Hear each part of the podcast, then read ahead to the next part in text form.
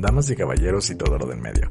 Están escuchando Cancelados Podcast, el podcast ignorant friendly en el que semanalmente hablaré de un tema social, cultural o controversial para educarme y quise educarlos en lo que en tiempos de cancelar personas preferimos callar o evitar. Yo soy César Lozano y trataré cada episodio de alejar un poco más mi ignorancia mientras me arriesgo a ser quemado por la opinión pública.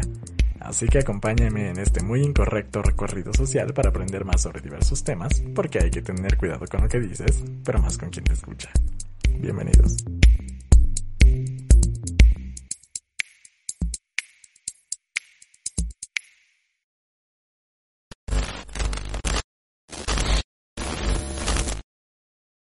Amigos, damas y caballeros, muchas gracias por acompañarme de nuevo en esta bella, bella, muy, muy, muy, muy bella tarde de jueves. Eh, bienvenidos a otro episodio de el podcast. En esta ocasión con la noticia de que hubo fumata blanca en el Palacio Nacional porque finalmente habemos fecha ya tenemos un plan para regresar a la llamada nueva normalidad con el cual comenzarán a reanudar las actividades cotidianas. El plan cuenta con tres fases. La primera es, es o fue la reanudación de actividades en los denominados municipios de la Esperanza. Eh, a partir del pasado lunes 18 de mayo, la segunda etapa es la planeación para el regreso de actividades es la etapa o la fase en la que nos encontramos y esta va a durar hasta el 31 de mayo y la tercera fase o la tercera etapa es a partir del 1 de junio con la reanudación de actividades con un sistema de semáforo. La Ciudad de México y el Estado de México, así como todos los demás estados, estarán haciendo públicos sus respectivos planes y lineamientos para esto, así que manténganse informados sobre los planes del regreso a la normalidad.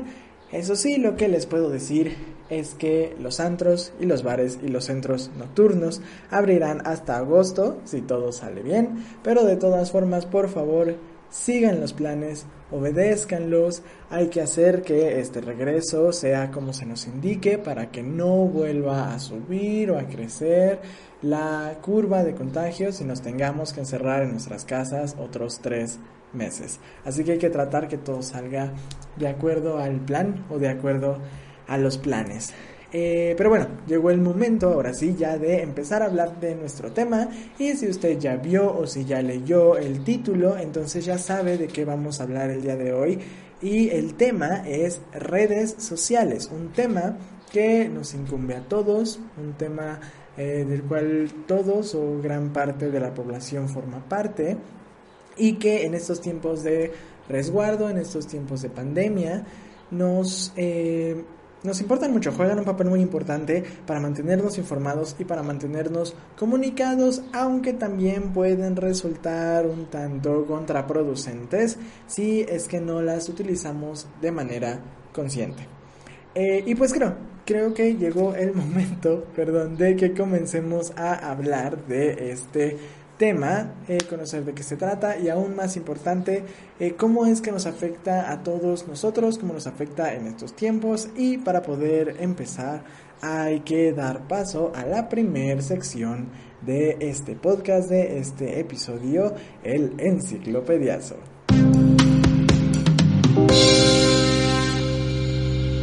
El enciclopediazo es la sección donde trataré de explicar el tema con información de expertos, es decir, lo que me encontré en el primer resultado de Google para poder posteriormente hablar un poco más sobre él. ¿Y qué son las redes sociales? Probablemente el enciclopediazo más corto o más pequeño de la historia, todos sabemos qué son las redes sociales, pero en realidad no sabemos bien cómo definirlas o es difícil darles una definición cerrada como tal. Eh, las redes sociales en el mundo virtual son sitios y aplicaciones que operan en diversos niveles. ¿Esto qué quiere decir? En niveles profesionales, relaciones, entretenimiento, entre otros. Pero siempre permiten el intercambio de información entre personas y o empresas. Cuando hablamos eh, de una red social, lo que viene a la mente en primer lugar son sitios como eh, Facebook, como LinkedIn, como YouTube, Instagram, bueno, perdón, aplicaciones como Snapchat, Instagram, eh, TikTok, alguna cosa así. Pero la idea, sin embargo, es mucho más antigua. En la sociología, por ejemplo, el concepto de red social se utiliza para analizar interacciones entre individuos, grupos, organizaciones o hasta sociedades enteras desde el final del siglo XIX. En Internet, las redes sociales han suscitado discusiones como la de la falta de privacidad, que hablábamos en el episodio anterior, antes del juicio de Michael Jackson, pero también han servido como medio de convocatoria para manifestaciones públicas en protestas. Estas plataformas crearon también una nueva forma de relación entre empresas y clientes, abriendo caminos tanto para la interacción como para el anuncio de productos o de servicios. Eh, ¿Y cuándo surgen las redes sociales? Fue en la década de 1990, con el Internet ya disponible, que la idea de red social emigró también al mundo virtual con el sitio sixdegrees.com o sixdegrees.com en 1997, la cual es considerada por mucha gente la primera red social de la era moderna, eh, ya que permitía a los usuarios tener un perfil y agregar a otros participantes en un formato parecido a los que conocemos hoy. El sitio, que pues fue pionero en su tipo, en su auge llegó a tener 3.5 millones de miembros, pero cerró en 2001 y para el momento que cerró pues ya no era el único. A principios del milenio empezaron a surgir páginas dirigidas a la interacción entre usuarios como Friendster, MySpace, Orkut y HiFi, que son algunos ejemplos de sitios ilustres en el periodo. En muchas de las redes sociales más populares hoy en día también surgieron en esa época, como LinkedIn y Facebook. Pocas personas imaginaban que las redes sociales tendrían un impacto tan grande como lo poseen hoy, pero el deseo de conectarse con otras personas desde cualquier lugar del mundo ha hecho que las personas y las organizaciones estén cada vez más inmersas en las redes sociales. No en vano, según una encuesta de Hotsuite, HotSuite apunta que hasta finales del 2016 2.8 millones de personas usaban redes sociales en el mundo. En este contexto, las empresas también han visto la posibilidad de comunicarse con su público objetivo de forma más intensa, estando presentes en las redes sociales. Para darse una idea, una encuesta de Social Media Trends eh, de 2017 afirma que la mayoría de las empresas tienen uno o dos profesionales involucrados con las redes sociales. Ahora, nosotros creemos que pues, todas las redes sociales son una o que todas son iguales, pero en realidad no, tenemos distintos tipos de redes sociales. Eh, por ejemplo, las redes sociales de relaciones. Eh, valga la redundancia, ¿no? Eh, podemos estar pensando que pues ese es el, motivo de todas las redes sociales, ¿no? Pero en realidad no, ese es el objetivo de la mayoría de ellas, pero hay algunas que se enfocan principalmente en eso, que es por ejemplo el caso eh, de Facebook, al menos en su concepción, que era el de conectar con personas, pero podemos también contar eh, muchas otras que encajan también con otros tipos, como por ejemplo Instagram, LinkedIn, eh, Twitter, Google Plus, etc. También existen las redes sociales de entretenimiento, que son aquellas en las que el objetivo principal no es como tal relacionarse con las personas, sino el consumo de contenido. Y el ejemplo más eh, grande o más sencillo, pues es el de YouTube. Eh, la plataforma de distribución de videos del mundo, en la que es eh, su objetivo es publicar y ver videos propios de otras personas. y otro caso, por ejemplo, es el de Pinterest, en el que las personas publican y consumen imágenes. También están las redes sociales profesionales, eh, que son aquellas en las que los usuarios tienen como objetivo crear relaciones profesionales con otros usuarios, divulgar proyectos y conquistas profesionales, presentan su currículum y habilidades, además de conseguir eh, indicaciones, empleos, etc.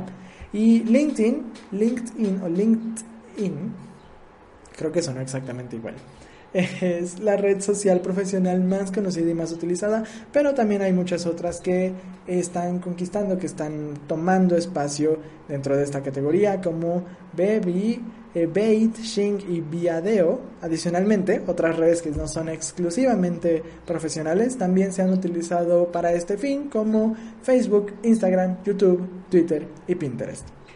También existen las redes sociales de nicho. Las redes sociales de nicho son aquellas dirigidas a un público en específico, ya sea una categoría profesional o personas que tienen un interés específico en común. Uno de los casos más emblemáticos es el de TripAdvisor, donde los usuarios atribuyen notas y comentarios o atracciones relacionadas con el sector gastronómico y turístico. También está, por ejemplo, la muy famosísima Yelp. También Airbnb se podría considerar una de estas. Eh, otros casos también son el de DeviantArt o Behance, comunidades en las que los artistas visuales promueven sus trabajos. Existen también, por ejemplo, Goodreads, una red social para lectores, que pueden hacer reseñas de libros y recomendarlos. Y estos son solamente algunos de los ejemplos eh, más populares de redes sociales de nicho. En realidad hay muchas y en realidad todas las redes sociales pueden caer no solamente en una, sino en más de una de las categorías. El campo es pues muy amplio. Y eh, ya creo que ya prácticamente eso es como lo que debemos saber de redes sociales, es como la parte más técnica, por así decirlo, de las redes sociales. Eh, pero lo que realmente es importante o lo que tenemos que tener más en cuenta es lo que discutiremos a continuación. Eh, y para poder hacerlo hay que pasar a la siguiente sección y hay que ser políticamente incorrectos. Políticamente Incorrecto es la sección donde, como ya lo dije, vamos a hablar un poco más de lo que conlleva nuestro tema, lo vamos a cuestionar y vamos a ver qué es lo que está sucediendo con él en la actualidad. Eh, y como decía antes de terminar la sección anterior, es muy importante lo que vamos a discutir aquí porque en realidad lo importante o lo esencial que debemos saber de las redes sociales no es qué son, no es los tipos, no es todo eso. Eso lo sabemos por cuestión técnica, lo debemos de tener como por cultura general, como por cuestión técnica, pero eso no es lo importante. Lo importante es su función, es el cómo las utilizamos en estos momentos, en tiempos de eh, distanciamiento, de pandemia, de resguardo. Eh, ¿Por qué? Porque siempre tenemos o siempre se nos han enseñado los medios de comunicación masivos, que son eh, la televisión, la radio y el periódico, ¿no? Son los tres que siempre tenemos como por default, los medios de comunicación masivos, televisión, radio, periódico. Pero ahora tenemos esto, esta, esta nueva cosa, esto que está aquí al alcance de nuestras manos y este tipo de artefactos o de gadgets que son los celulares, las computadoras, los datos, los dispositivos móviles, que nos dan acceso a Internet, que nos dan acceso a las redes sociales. Y las redes sociales ahora se han convertido en el nuevo medio de comunicación masivo eh, moderno, por decirlo de alguna forma. Antes, cuando sucedía una noticia o cuando sucedía algún evento o algún hecho importante, dependiendo de qué tan cerca o de qué tan lejos estuvieras de lo que sucedía, eh, podías tardarte eh, horas o días o semanas o meses en enterarte de lo que había ocurrido. Ahora ya no es así. Ahora te tardas cuestión de eh, segundos o es en vivo, o sea, o alguien puede meterse a Instagram, a Facebook, iniciar un en vivo y ya estás viendo qué es lo que está sucediendo en el momento en el que está sucediendo. A lo mejor con un delay de uno o dos segundos, eh, pero ya estás viendo, ya eres partícipe de lo que está sucediendo. Ya tenemos eh, muy al alcance la información nueva, lo más reciente. Ya las noticias se tardan horas en salir en todos lados gracias al Internet. O sea, ya es una cuestión muy rápida y esto que genera que nosotros estamos expuestos en todo momento a mucha información. Estamos expuestos a información nueva, estamos bañados y bombardeados de lo que está sucediendo en todos los lugares del mundo, al mismo tiempo, no solo con los noticieros, sino en Twitter, te vas a la parte de tendencias y ahí te dice qué es lo que está sucediendo, de qué está hablando la gente, lo puedes ver en Facebook, lo puedes ver en Twitter, lo puedes ver, lo puedes ver en Instagram, lo puedes ver muy fácil. Las redes sociales se han eh, convertido en un medio muy sencillo para propagar información. Es un medio eh, de difusión de información, un medio de difusión cultural, un medio de difusión informática. Es un medio de difusión muy, muy grande y muy, muy fuerte. Nosotros solamente nos lleva 10 segundos publicar una foto, un minuto por mucho nos lleva publicar una foto, publicar una noticia y, y compartir algo te lleva 2 segundos. Le picas en compartir, le das en aceptar y listo. Llega más gente. Si tú lo viste en una página, le das compartir, llega a tus amigos, ellos le dan compartir, llega a los amigos de tus amigos, luego a los amigos de los amigos de tus amigos, y así nos vamos en una cadena interminable de hasta dónde puede llegar la información. Y está bien, o sea, realmente es algo que nos ayuda mucho. Es algo que durante los últimos años, durante los últimos meses, hemos estado eh, viendo muy útil o muy funcional por a lo mejor movimientos sociales o movimientos políticos o información de salud. Es algo que resulta muy útil, es algo que resulta realmente beneficioso para la sociedad o beneficioso para eh, el conocimiento y alimentarse y estarse, alimentarse de información, claro, y estar informado en todo momento de qué es lo que está sucediendo. Sin embargo, tenemos que utilizarlas de manera responsable. ¿Por qué? Porque eh, a pesar de que haya muchas fuentes confiables y tengamos, y tengamos sitios de noticias y tengamos sitios eh, donde podemos estar seguros de la veracidad o de, eh, de dónde proviene la, la información, es muy sencillo también así como es muy sencillo compartir cosas importantes o cosas reales, también es muy sencillo compartir cosas falsas. Es muy sencillo caer en las noticias eh, falsas, las fake news, o, eh, caer en este juego de eh, yo sé esto y como creo que tú no sabes lo mismo, te lo voy a tratar de compartir, pero a lo mejor nada más te confundo porque otras 10 personas están al mismo tiempo tratando de decirte algo nuevo y tratando de darte la información más reciente. Y por ejemplo, en este caso, en el caso de del COVID-19 o de toda esta situación de pandemia, eh, tienes la información de la OMS, la información de eh, la Secretaría de Salud del Gobierno de México, eh, de los gobiernos de cada estado, de cada municipio, de lo que te manda tu tía, de lo que te manda tu papá, de lo que te manda tu hermana, de lo que te mandan todos. Es muy sencillo que te llegue toda esta información y que te confunda y que digas no sé qué información es verdadera. Y también es muy probable que no te llegue información diferente, sino que sean 10 personas las que te mandan la misma nota y entonces, ¿qué es lo que decimos? Si mucha gente me lo está enviando, lo más probable es que es porque sea real, porque sea una noticia cierta. Y entonces nos hacemos perezosos y nos quitamos eh, esta parte de ir más allá o de buscar un poco más eh, allá de ir a las fuentes de Vero y a ver de dónde me compartiste esto, de dónde viste esto, dónde encontraste aquello, esto, quién lo dijo, cuándo lo dijo, porque tenemos noticias falsas o tenemos estas cadenas de WhatsApp que vienen de hace meses o vienen de hace años y se repiten y se repiten y se repiten y las volvemos a encontrar una y otra y otra vez, porque aparte de que se nos olvida que en algún momento ya lo compartimos o que en algún momento caímos en ese juego, pero también porque no buscamos la fuente, no buscamos la información, no buscamos de dónde proviene y no nos damos cuenta que es una situación eh, falsa, una situación para tratar de desorientar a la gente. Entonces, ¿eso qué nos hace? Nos hace, uno, perezosos, nos hace dos, que estemos desinformados, y nos hace tres, ignorantes, o nos hace eh, que sigamos, por así decirlo, de cierta forma, a un ganado, que seamos una ovejita más que va arrastrando entre las patas mucha información falsa o mucha información eh, que no tiene fuentes o desactualizada. Y lo que vamos haciendo es sumando más ovejitas o más borreguitos a eh, a este grupo, no sé cómo se le diga, esta, no es manada, al grupo de ovejitas. Y vamos sumando más gente y le vamos desinformando y le vamos compartiendo información falsa y le vamos compartiendo mucha información que es muy difícil filtrar. O sea, realmente el que nosotros no busquemos información no solamente es porque no querramos hacerlo, porque no eh, tengamos tiempo, porque seamos perezosos, sino porque son tantas cosas que también es muy difícil a veces eh, encontrar la información verídica o encontrar la información fuente o de dónde es que provienen estas cosas o de dónde proviene toda esta información.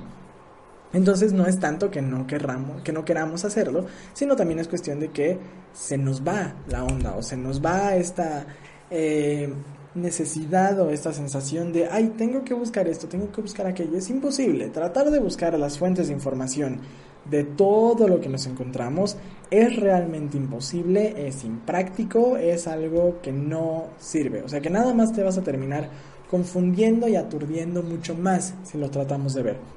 Entonces, lo que debemos de tratar de hacer es, sí, a lo mejor en alguna u otra situación, que es lo recomendable, buscar las fuentes de información, buscar de dónde proviene una noticia, buscar de dónde proviene lo que nos están mandando y no siempre creer que lo que nos dicen o que lo que nos envían es cierto. Ese es otro punto muy, muy, muy importante. El que la información exista o el que la información eh, nos la envíe alguien de confianza no quiere decir que la información sea real. El que toda esta información exista en el Internet o exista en redes sociales o exista en WhatsApp, en Twitter, en Facebook, en todo esto, en, todos estos medios eh, de internet o de comunicación por los cuales nos puede llegar información, que son todos lados, el que exista ahí no quiere decir que sean reales. Eh, es como si... Eh, un ejemplo muy sencillo. En el buscador, en cualquier buscador, puedes buscar información sobre por qué las vacunas son inadecuadas o por qué no debemos de vacunar a nuestros hijos y por qué les puede dar eh, algún síndrome o enfermedad si los vacunas, bla, bla, bla. Pero esa información, aunque esté ahí, no quiere decir que sea verdadera. O la teoría eh, de que la Tierra es plana. El que exista la información no quiere decir que sea verdad. O que existan alienígenas o fantasmas, todo, de lo que sea, toda la información, el que exista no quiere decir que sea verdad, a menos de que esté fundamentada o basada en algo concreto o en algo cerrado. ¿Qué quiero decir con esto?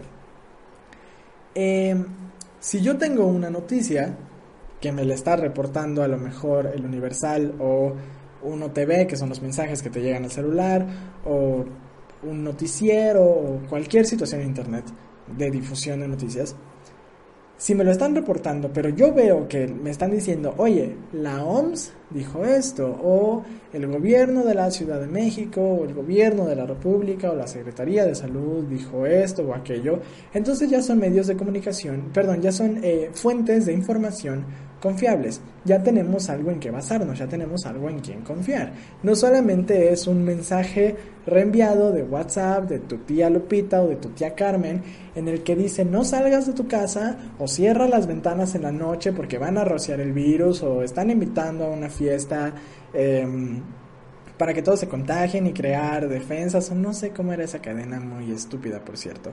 Eh, pero eso no tiene ninguna fuente, no tiene una manera de comprobarse, no es algo verídico, por así decirlo, verífico, como decían los comediantes, no es algo en lo que podamos confiar. Tenemos que tratar siempre de buscar fuentes de información confiables y si no queremos buscar esas fuentes de algo que tenemos en un mensaje, si nos llega un mensaje y decimos, ay, es que no sé cómo encontrar la fuente, entonces simplemente no le hagas caso al mensaje o no le hagas caso a la publicación y dirígete a la fuente a la que le tengas confianza.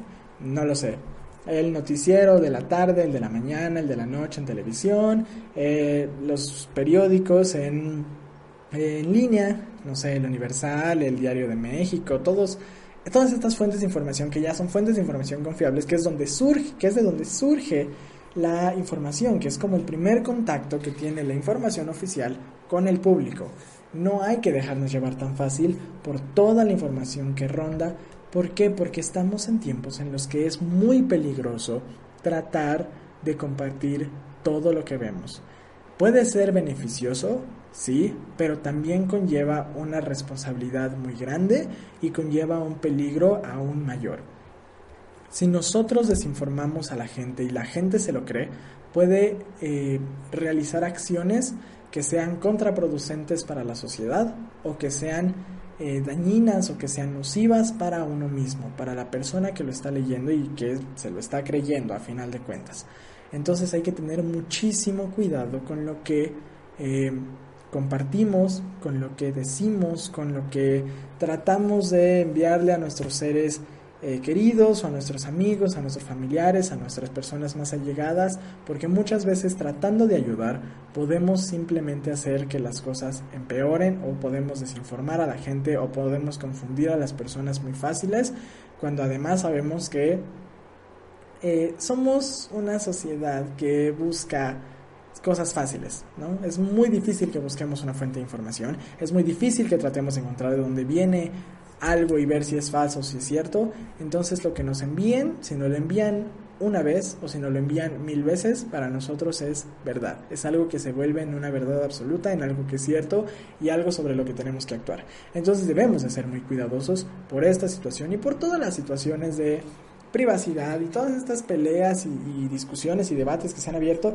pero en este momento, en esa situación, con lo que está pasando en el mundo, es principalmente por cuidar al, eh, a las personas más susceptibles a la información que sabemos que son personas mayores, nuestros papás, nuestros tíos, nuestros abuelos, que ven una cadena y no la envían, que ven esto y no lo envían, y si ellos reciben también este tipo de información, hay que eh, tratar de ayudarlos, hay que tratar de decirles, oye, a ver, esto no es así, esto sí es así, puedes ver esto, puedes ver aquello, porque también es malo estar informados en todo momento, ¿no? O sea, es como si quieres saber todo lo que sucede en el mundo, pues va a ser también un tanto contraproducente porque puede resultar en un desgaste mental, un desgaste emocional, un desgaste incluso físico muy grande el estar eh, tratando de mantenerse informados de todo, todo, todo, todo, todo lo que pasa. Hay que saber lo importante, hay que saber lo primordial. Nosotros no somos médicos, no somos epidemiólogos, no somos... Eh, a lo mejor sí, a lo mejor alguien que me esté viendo lo es y entonces debe mantener muy informado sobre esto, pero el resto de la gente no. Debemos de saber lo más importante, lo primordial, lo que nos puede ayudar en serio y también debemos de descansar de la información que nos está llegando en todo momento. Y bueno, ahora me quedé muy tranquilo, ¿no? Como si ya hubiera yo terminado. Pero bueno, ahora si usted se está preguntando, a ver, ya con todo lo que me dijiste, ya entré en pánico de nuevo. ¿Qué puedo hacer? ¿Cómo puedo evitar eh, caer en todos estos juegos o en estas trampas o en esta situación? ¿Qué es lo que puedo hacer? Bueno, entonces a usted le interesa la siguiente sección de este eh, podcast que es la última sección en donde le voy a dar unos cuantos consejitos y esta sección es Ignorant Friendly.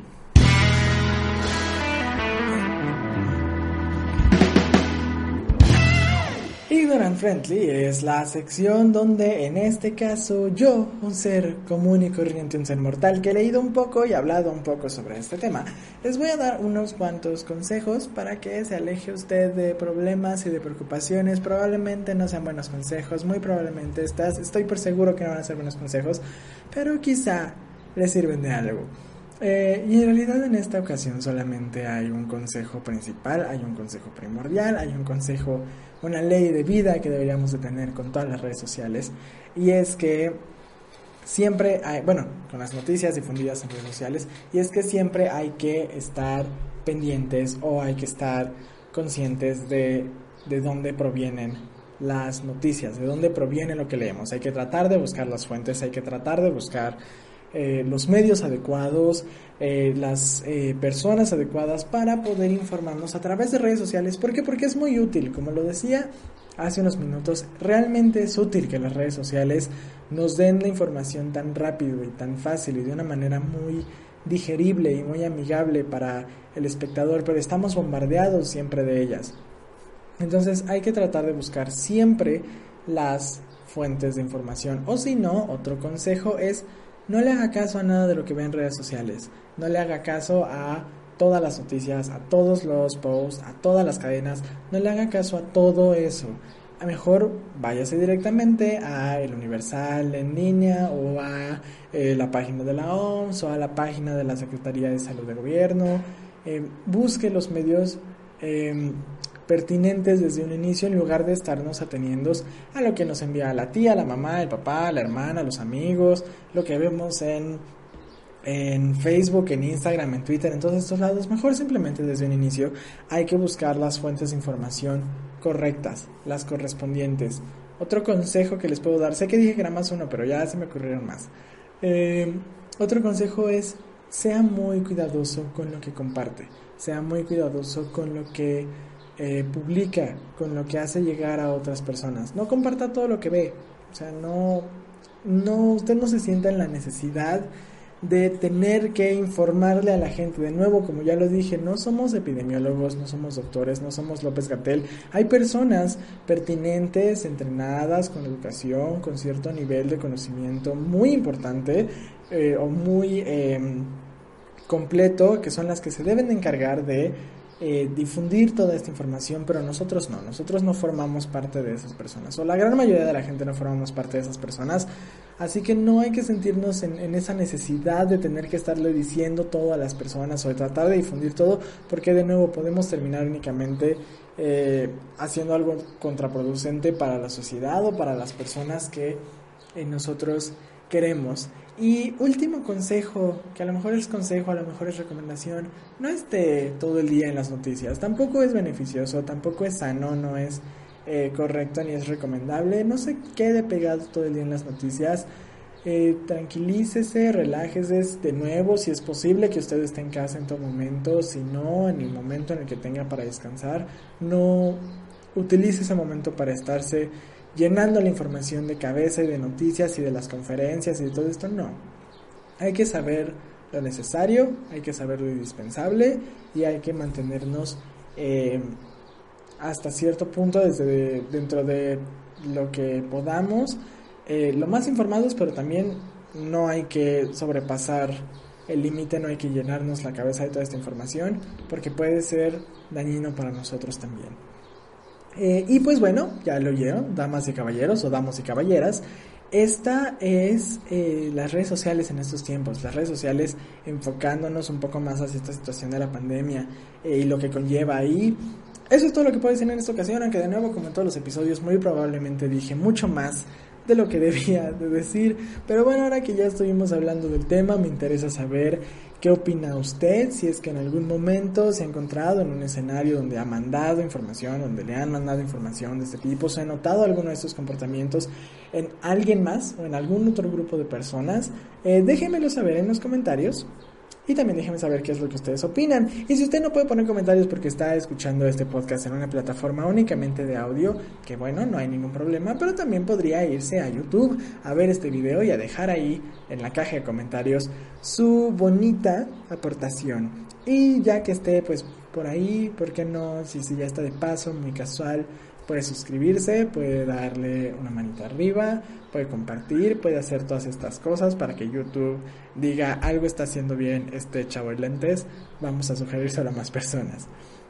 Eh, y si no le gustó este episodio, pues mire muy sencillo, usted vaya con Riz, el hermano de Malcolm, y eh, pídale que le diga que esto es solo un sueño.